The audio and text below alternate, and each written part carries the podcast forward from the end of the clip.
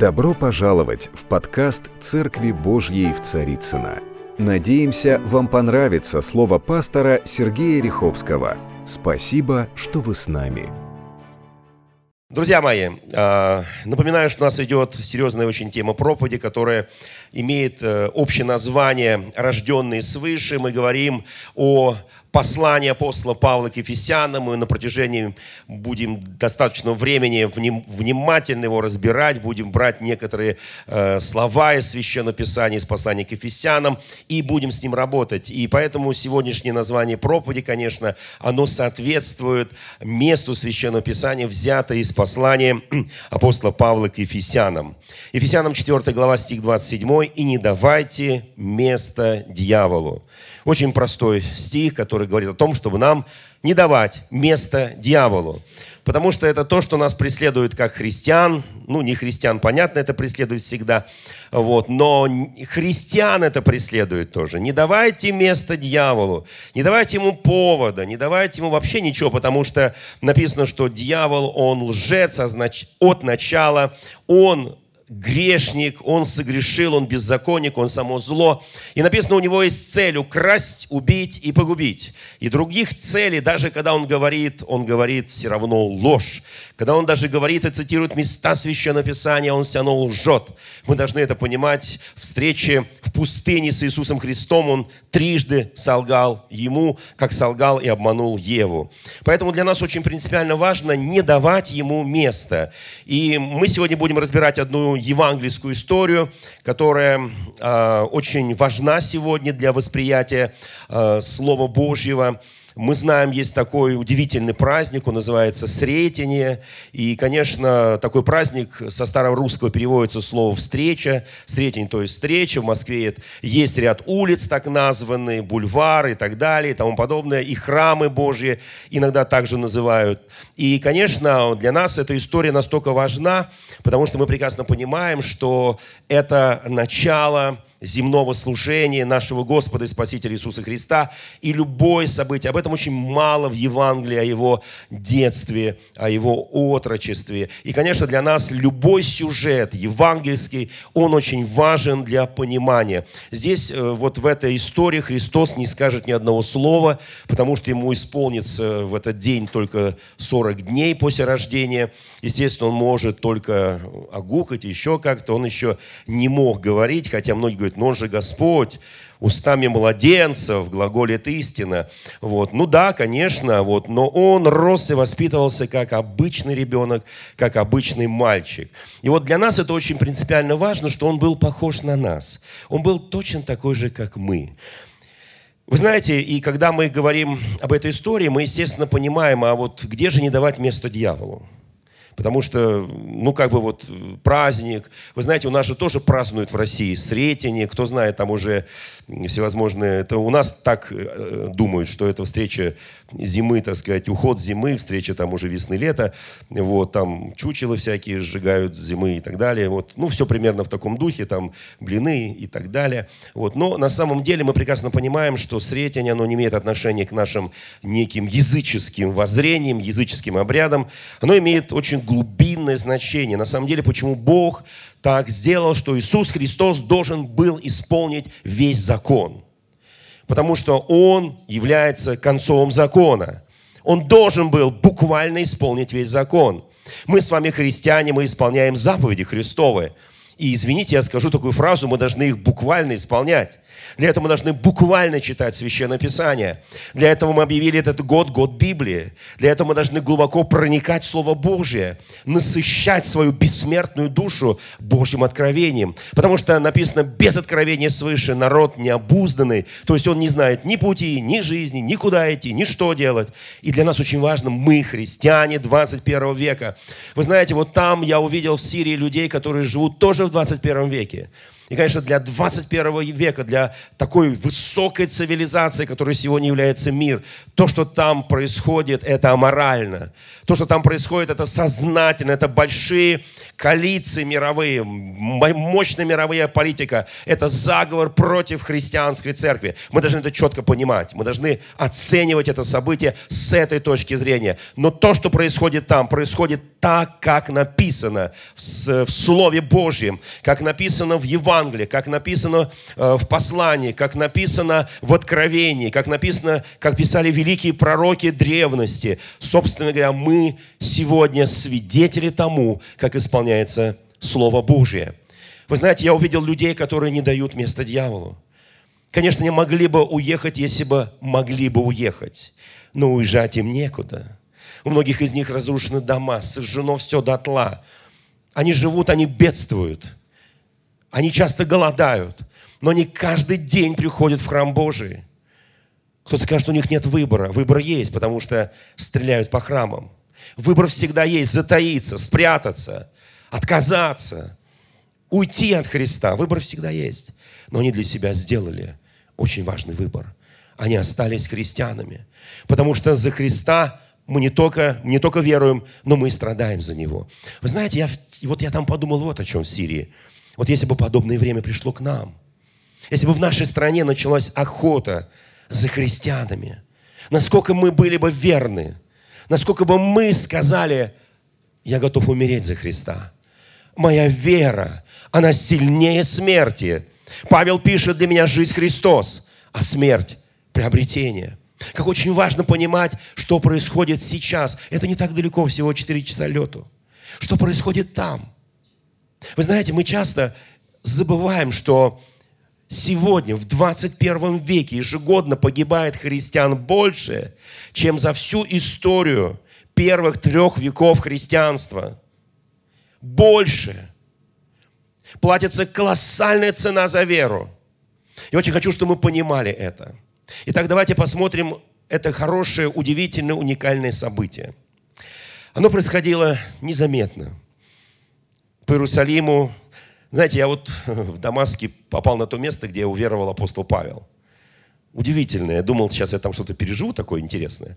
Вот. А Бог мне так подсказал тихонечко, что вообще-то меня должен переживать на любом месте. Здесь переживешь, все хорошо будет, конечно я так почувствовал, вот эта дорога из Иерусалима в Дамаск, вот это древние ворота Дамаска, они сейчас почти в центре города, да?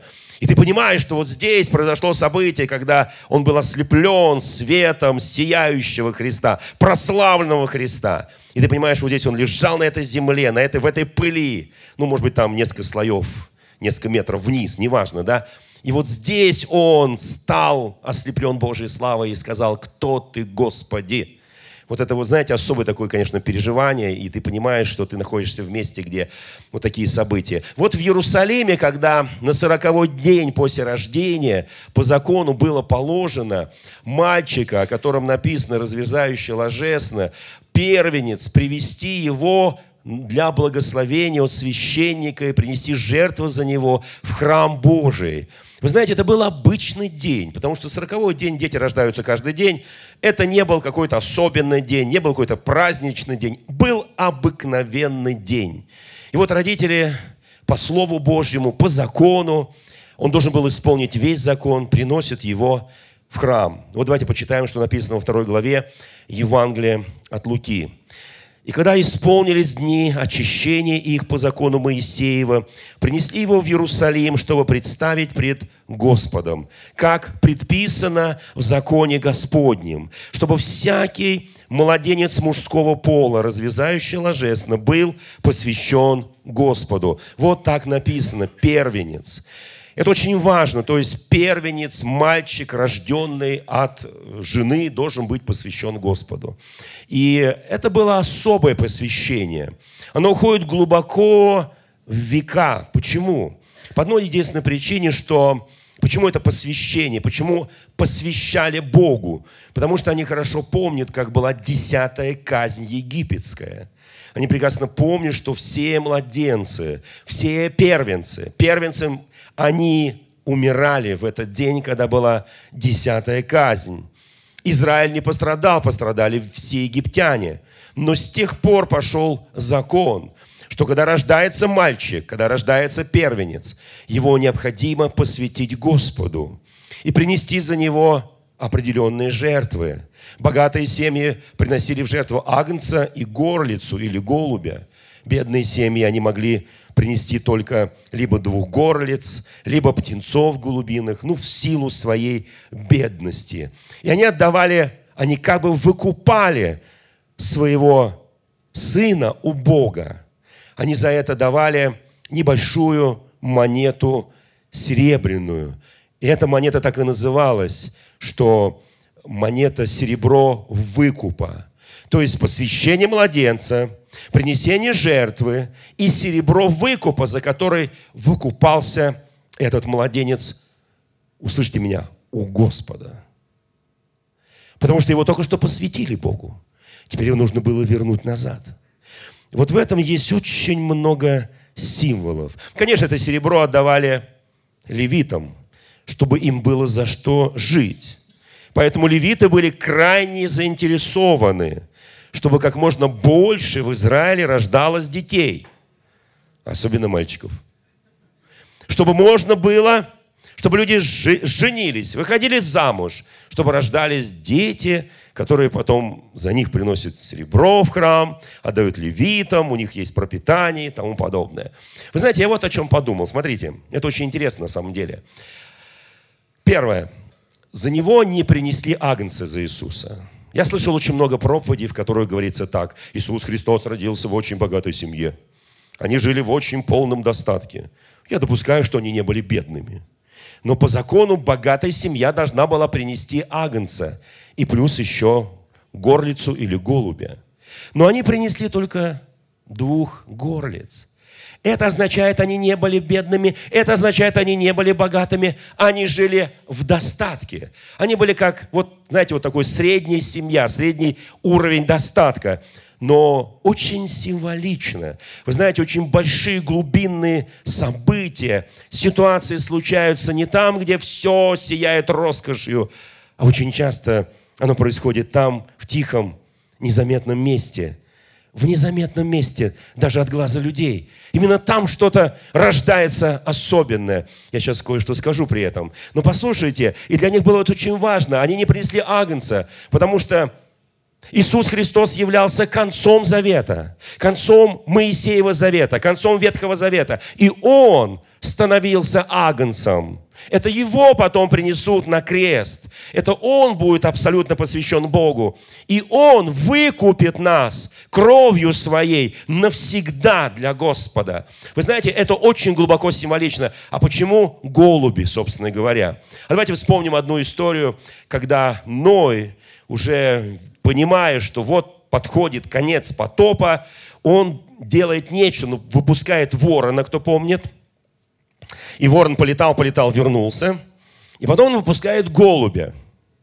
И голубь тоже полетал, полетал, полетал и вернулся. А кто помнит, мы же, вот помните, я говорил, что буду на каждом богослужении спрашивать, как мы читаем Библию. У нас же год Библии. Кто скажет аминь? Год Библии, значит, читаем Библию. Итак, у меня простой дежурный вопрос. Сколько раз Ной выпускал голубя? Классический вопрос, ответ два. Да, но вообще правильный ответ это три.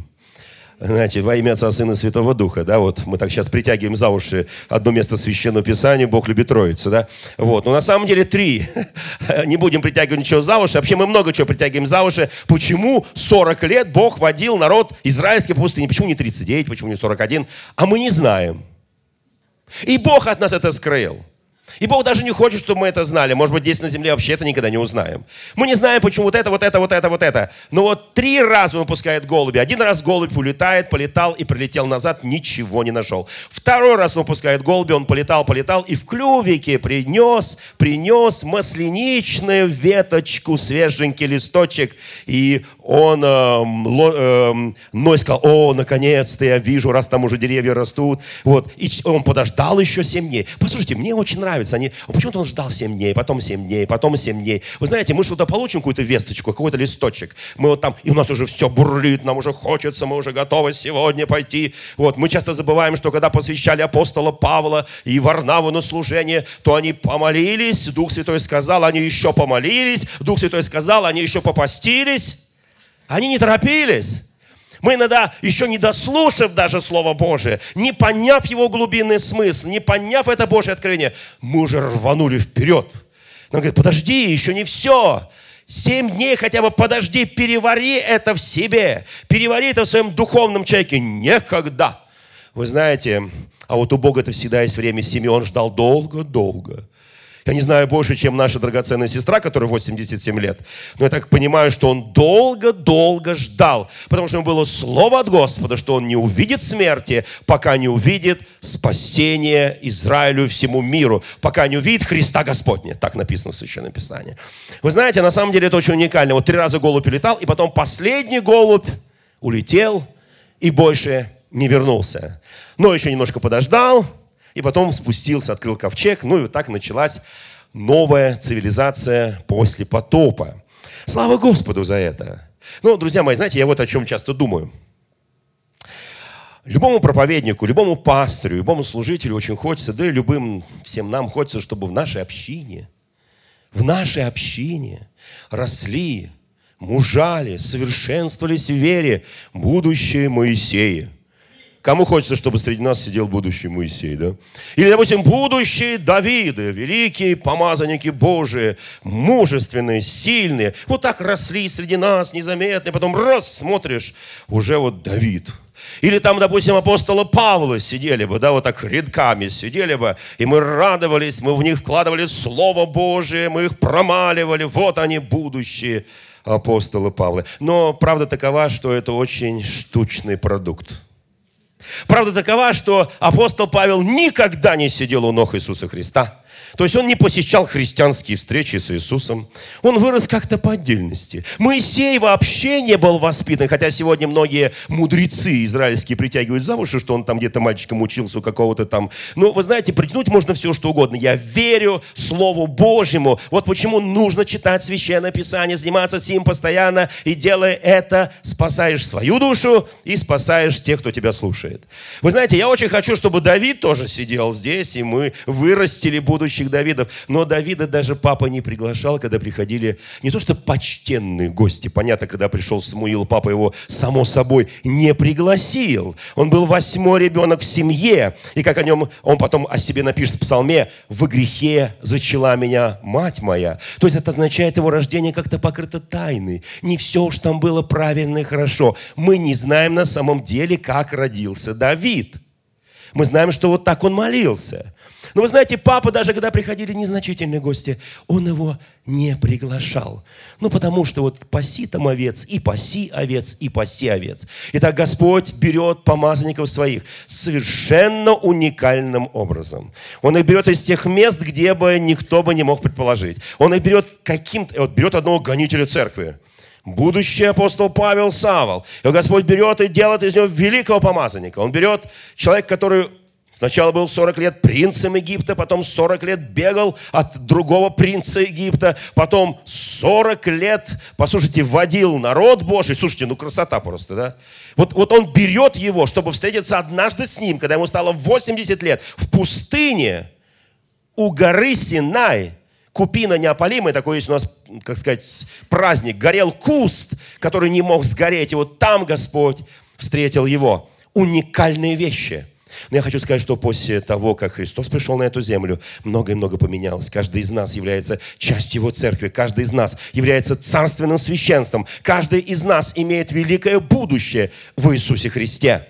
И может кто-то будет у Господа штучный товар, я понимаю. Но послушайте, побеждает не одна личность, побеждает Церковь Христова. Написано, Церковь Христова, врата ада не одолеют. Вот о чем написано. Поэтому скажи брату сестре, ты благословен. Ты благословен. Вы знаете, я смотрю на Сирию. Там люди, мы участвовали в богослужении, там есть древнейшая антиохийская церковь. Помните, есть э, это везде в Писании, антиохийская церковь. Вот они сохранили очень много. Я посмотрел, как во время богослужения там служат дети. мальчики, девочки, я был поражен тем, вот я скажу сейчас откровенно, да, когда мы заходили в древние христианские общины, в древние христианские церкви, я сначала подумал, что я попал везде к протестантам. Хотя храмы такие похожи вот на э, классические храмы, да, нигде женщины не покрывают голову. Я говорю, слушайте, что бунт? Они говорят, нет, а где написано? Это древний... Хри... Я просто... Я, я, я потом буду много чего рассказывать, то, то, то, что я там увидел. Но я был удивлен тем, что в древнейших христианских церквях они стараются исполнять так, как было во времена Иисуса Христа. Но это я так сказал, чтобы знали, что вы все святые женщины. Вы знаете, давайте посмотрим, что там дальше происходило. Тогда был в Иерусалиме человек именем Симеон – он был муж праведный, благочестивый, чающий утешение Израилева, и Дух Святой был на нем. И так начинается уникальное действие Духа Святого. Скажи соседу, Дух Святой на тебе. Дух Святой на тебе. Вы знаете, мы иногда сомневаемся. Вот этот человек, ну не было, вот давайте честно скажем, да, как-то вот, ну, ну, и мы не знаем, что в Ветхом Завете там как-то было крещение Духом Святым, еще что там, стяжание благодатных даров Духа Святого. Ну не было, да? И вот смотрите, здесь показан человек, преклонных годах, старец, и оказывается, на нем был Дух Святой. Какие мы с вами блаженные люди, что на нас есть Дух Святой. И здесь написано, да, и что ему было предсказано Духом Святым. Оказывается, Дух Святой действовал. Дух Святой предсказывал, Дух Святой говорил, Дух Святой открывал. Он был наполнен Духом Святым. Слушайте, я очень хочу, чтобы в этом году мы были наполнены, переполнены как написано в Священном Писании, чаша нагнетенная, переполненная, утрясенная, чтобы мы вот точно так наполнили свое внутреннее, человеческое дух, духовное естество нашим Господом. И здесь написано, и ему было так открыто, что он не увидит смерти, доколе не увидит Христа Господня. Я знаю, что многие люди говорят, о, Господи, э, если я умру после того, как увижу Христа Господня, пожалуйста, пусть он попозже придет. Хочу пожить. Но вы знаете, этот человек приходил каждый день в храм. Он приходил каждый день в храм, чтобы увидеть Христа. Он не знал, в каком образе он его увидит. Он не знал, что это будет мальчик, подросток, юноша, мужчина. Это будет младенец. Он не знал. Бог вложил в него откровение, что он не увидит смерти до тех пор, пока не увидит Христа которого Бог, здесь написано Христа Господня. И пришел он по вдохновению Духа Святого еще раз. И когда родители принесли младенца Иисуса Христа, здесь сказано, чтобы совершить над ним законный обряд, то есть как положено посвятить, как положено принести жертвы, как положено выкупить его – и вот здесь начинается самое интересное. Когда он... Вы знаете, вот я представляю себе на одно мгновение, он, он каждый день, год за годом ходит по храму и думает, Господи, как это будет? О, мечты, в чем ваша сладость? Я не знаю, о чем мы мечтаем. Я хочу, чтобы мы мечтали о Боге. Мечтали о Божественном. Мечтали увидеть славу Божию, увидеть себя в этой славе Божьей. Послушайте, да, я понимаю обыденность, заботы, проблемы. Нужно то, то, то, то, тем, этим. Они, ну, как бы вот растворяют, они размазывают образ Христа. Но очень важно ждать. И он ходил в этих, между колоннами храма, он ходил, он ходил, смотрел, он подходил к людям, которые пришли, там кто-то что-то, там кто Барвицу, кто, в общем, кто, кто что, неважно кто что. Он ожидал. Где? Когда? Я почувствую. И вдруг он почувствовал вдохновение. Мы в конце будем молиться. Я хочу, чтобы мы помолились, чтобы каждый из нас чувствовал вдохновение. Каждый из нас ходил по этой жизни в Духе Святом по вдохновению Духа Святого. Послушайте, мы-то будем делать меньше глупостей. Мы-то не будем давать место дьяволу. Потому что дьявол всегда крадет, всегда обманывает. Не давай место дьяволу. Ходи в духе, ходи с Иисусом, ходи с Ним. Он правильно будет направлять твой взор, твои глаза, твои чувства, твои желания, твой слух. Если ты будешь слушать всякие глупости, всякие гадости, Он просто будет пролетать через тебя. Твои глаза будут видеть правильные вещи. Ты будешь делать правильные выводы. Ты не будешь ранить свое сердце от того, что кто-то будет лгать. Сатана всегда будет тебе лгать. Твое сердце должно быть посвящено Господу. И он ходил по этому храму, и вдруг вдохновение – и он видит. И когда родители принесли младенца Иисуса, чтобы совершить над ним законный обряд, он взял его на руки, благословил Бога. Знаете, еще родители, слава Богу за них, они отдали ему младенца. Они позволили поддержать этого младенца. Вы знаете, у нас же в России столько суеверий, 40 дней ребенку, ну 40 дней, важно, чтобы ты вообще его не видел, сглазят. Кто знает такой страшный бред в России? Сглазит, не покажу, мое, не дам. Вы знаете, и они свободно отдают ему в руки. И он берет его в руки. О, друзья, очень хочу, чтобы мы не оставляли храмы Божьи. Пусть этот год будет переломным для многих. Прилепись к храму, прилепись к церкви, прилепись к Божьему народу. Почувствуй влечение, почувствуй то, что здесь сказано вдохновение. Ныне отпускаешь раба. Он нач... Слушайте, он вот его священник уже благословил младенца Иисуса.